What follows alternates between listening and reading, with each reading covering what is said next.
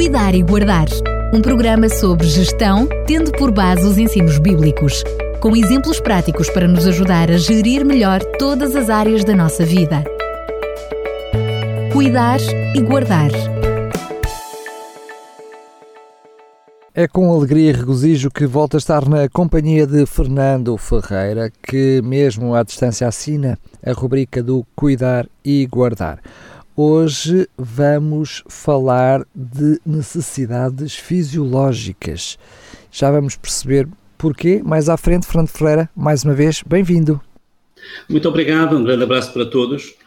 Hoje vamos falar sobre esta questão, eh, como se recordam aqueles que ouviram um programa anterior, baseados na pirâmide Maslow. E vamos eh, deter-nos a refletir no primeiro nível da pirâmide.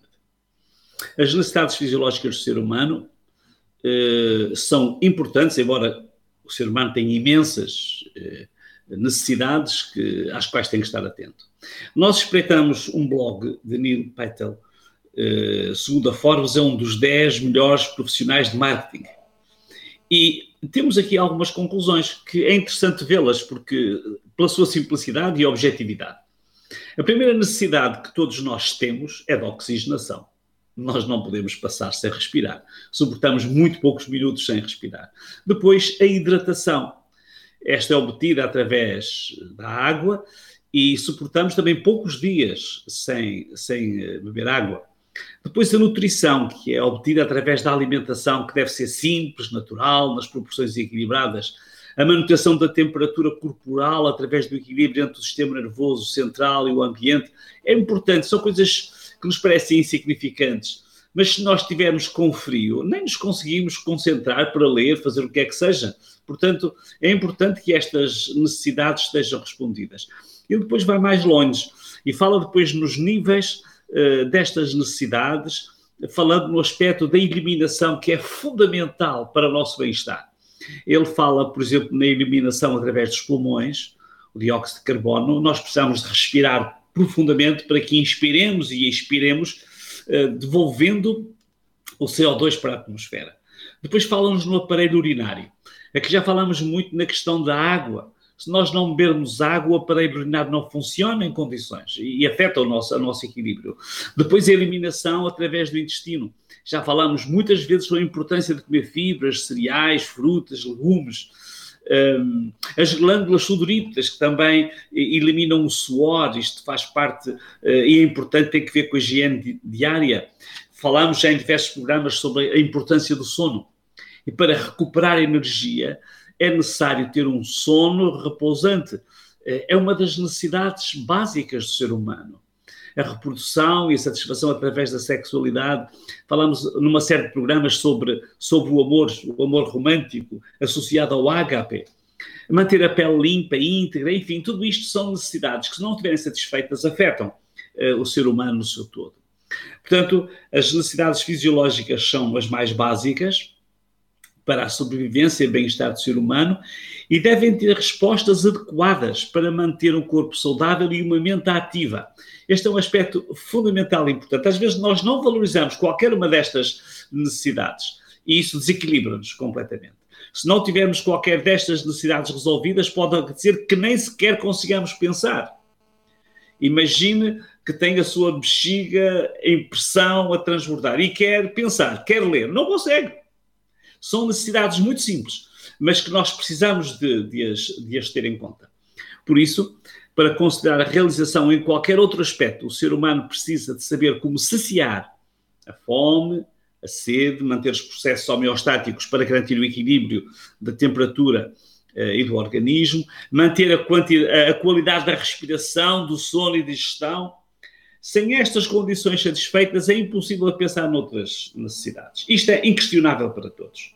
Agora, eu gostaria que nós alargássemos um bocadinho e aprofundássemos estas perspectivas. É curioso que se nós olharmos com atenção para o relato bíblico da criação, percebemos que antes de criar o ser humano, Deus criou as respostas perfeitas para todas essas necessidades. Isso é incrível. Ele criou a atmosfera com o equilíbrio gasoso ideal para manter a vida. Nós hoje conhecemos planetas do nosso sistema solar que já foram visitados, mas a atmosfera não está adequada para que o ser humano ali viva ou outros seres vivam. Portanto, Deus, antes de criar o homem, criou a atmosfera com esse equilíbrio gasoso ideal. Disponibilizou a água nos rios, nas fontes, sem poluentes, na altura não havia poluentes, água pura. Colocou o sol e a lua a distâncias rigorosamente certas para regular a temperatura e a luminosidade adequadas à vida. Ela, estes, estes astros vão, vão criar o ritmo circadiano que nos vão ajudar uh, na vigília e no descanso. Disponibilizou alimentos agradáveis à vista, deliciosos, nutritivos, estavam suspensos nas árvores. Portanto, Deus preparou tudo isto. Mas, ao analisarmos ainda mais profundamente e mais alargadamente a história bíblica, percebemos que Deus nunca ignorou essas necessidades básicas do ser humano, mas sempre lhes garantiu as melhores respostas. Vou dar dois exemplos. Depois da libertação do povo de Israel do Egito, Deus teve de comprovar explicitamente o seu cuidado contínuo por ser humano. E a primeira necessidade, a necessidade de beber. Imagina como será difícil dar de beber a uma multidão num deserto.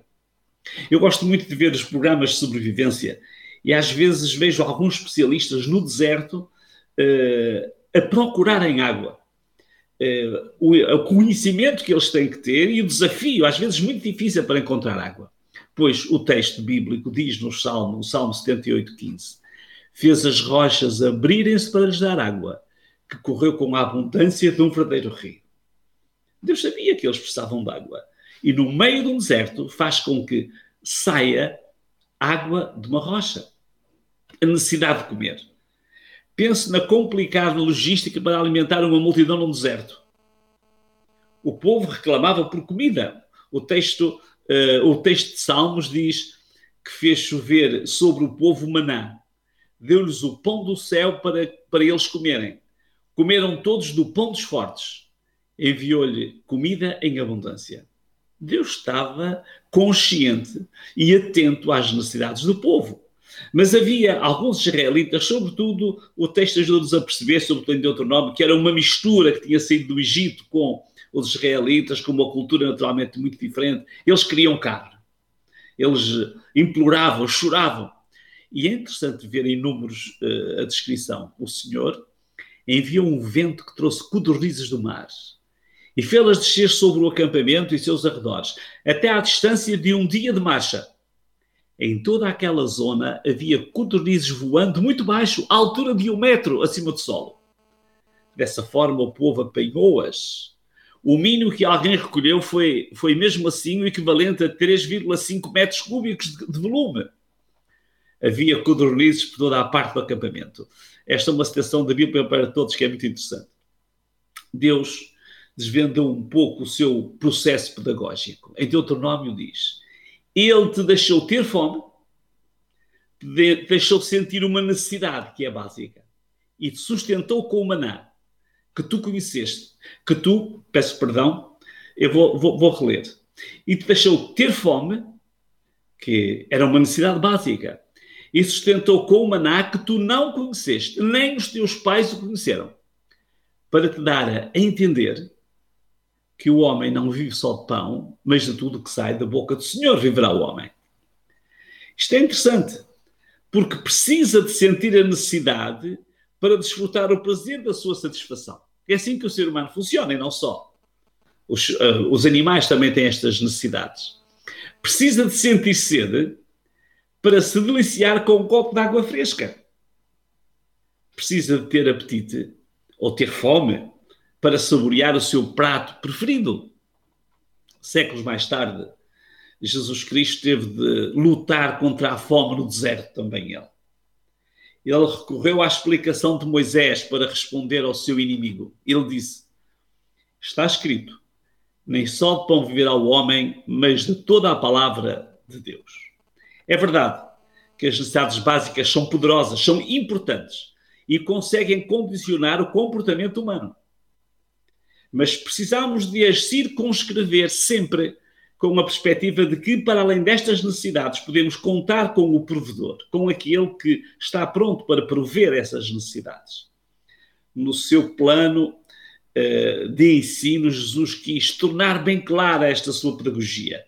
Uh, ele uh, disse, e está relatado em Lucas 12, 24: Olhem os corvos, não plantam, não colhem, não têm celeiros para armazenar o alimento e mesmo assim vivem, porque é Deus quem os sustenta. Para se conseguir o equilíbrio holístico, as necessidades físicas devem ser supridas, tendo sempre em conta valores mais elevados, mesmo, mesmo quando estamos diante de cenários de carência. Apercebemos que as necessidades básicas são fundamentais para motivar ações e comportamentos que possibilitem a existência de todos os seres. Estas necessidades não devem gerar comportamentos estranhos, embaraçosos ou desequilibrados, mas precisam de estar perfeitamente inseridas numa macrovisão existencial. Fazem parte integrante do funcionamento da estrutura cósmica. O apóstolo Paulo acrescenta mais um ponto significativo para a nossa reflexão. As respostas às necessidades mais elementares do ser humano, segundo ele, devem ser asseguradas segundo a vontade do Criador e está em 1 Coríntios. Portanto, quer comam, quer bebam, quer façam qualquer outra coisa, devem fazer tudo para dar glória a Deus. Eis aqui um princípio, comenta Ellen White, eis aqui um princípio que constitui o fundamento de todo o ato, pensamento e motivo. A consagração de todo o ser físico e mental ao domínio do Espírito de Deus.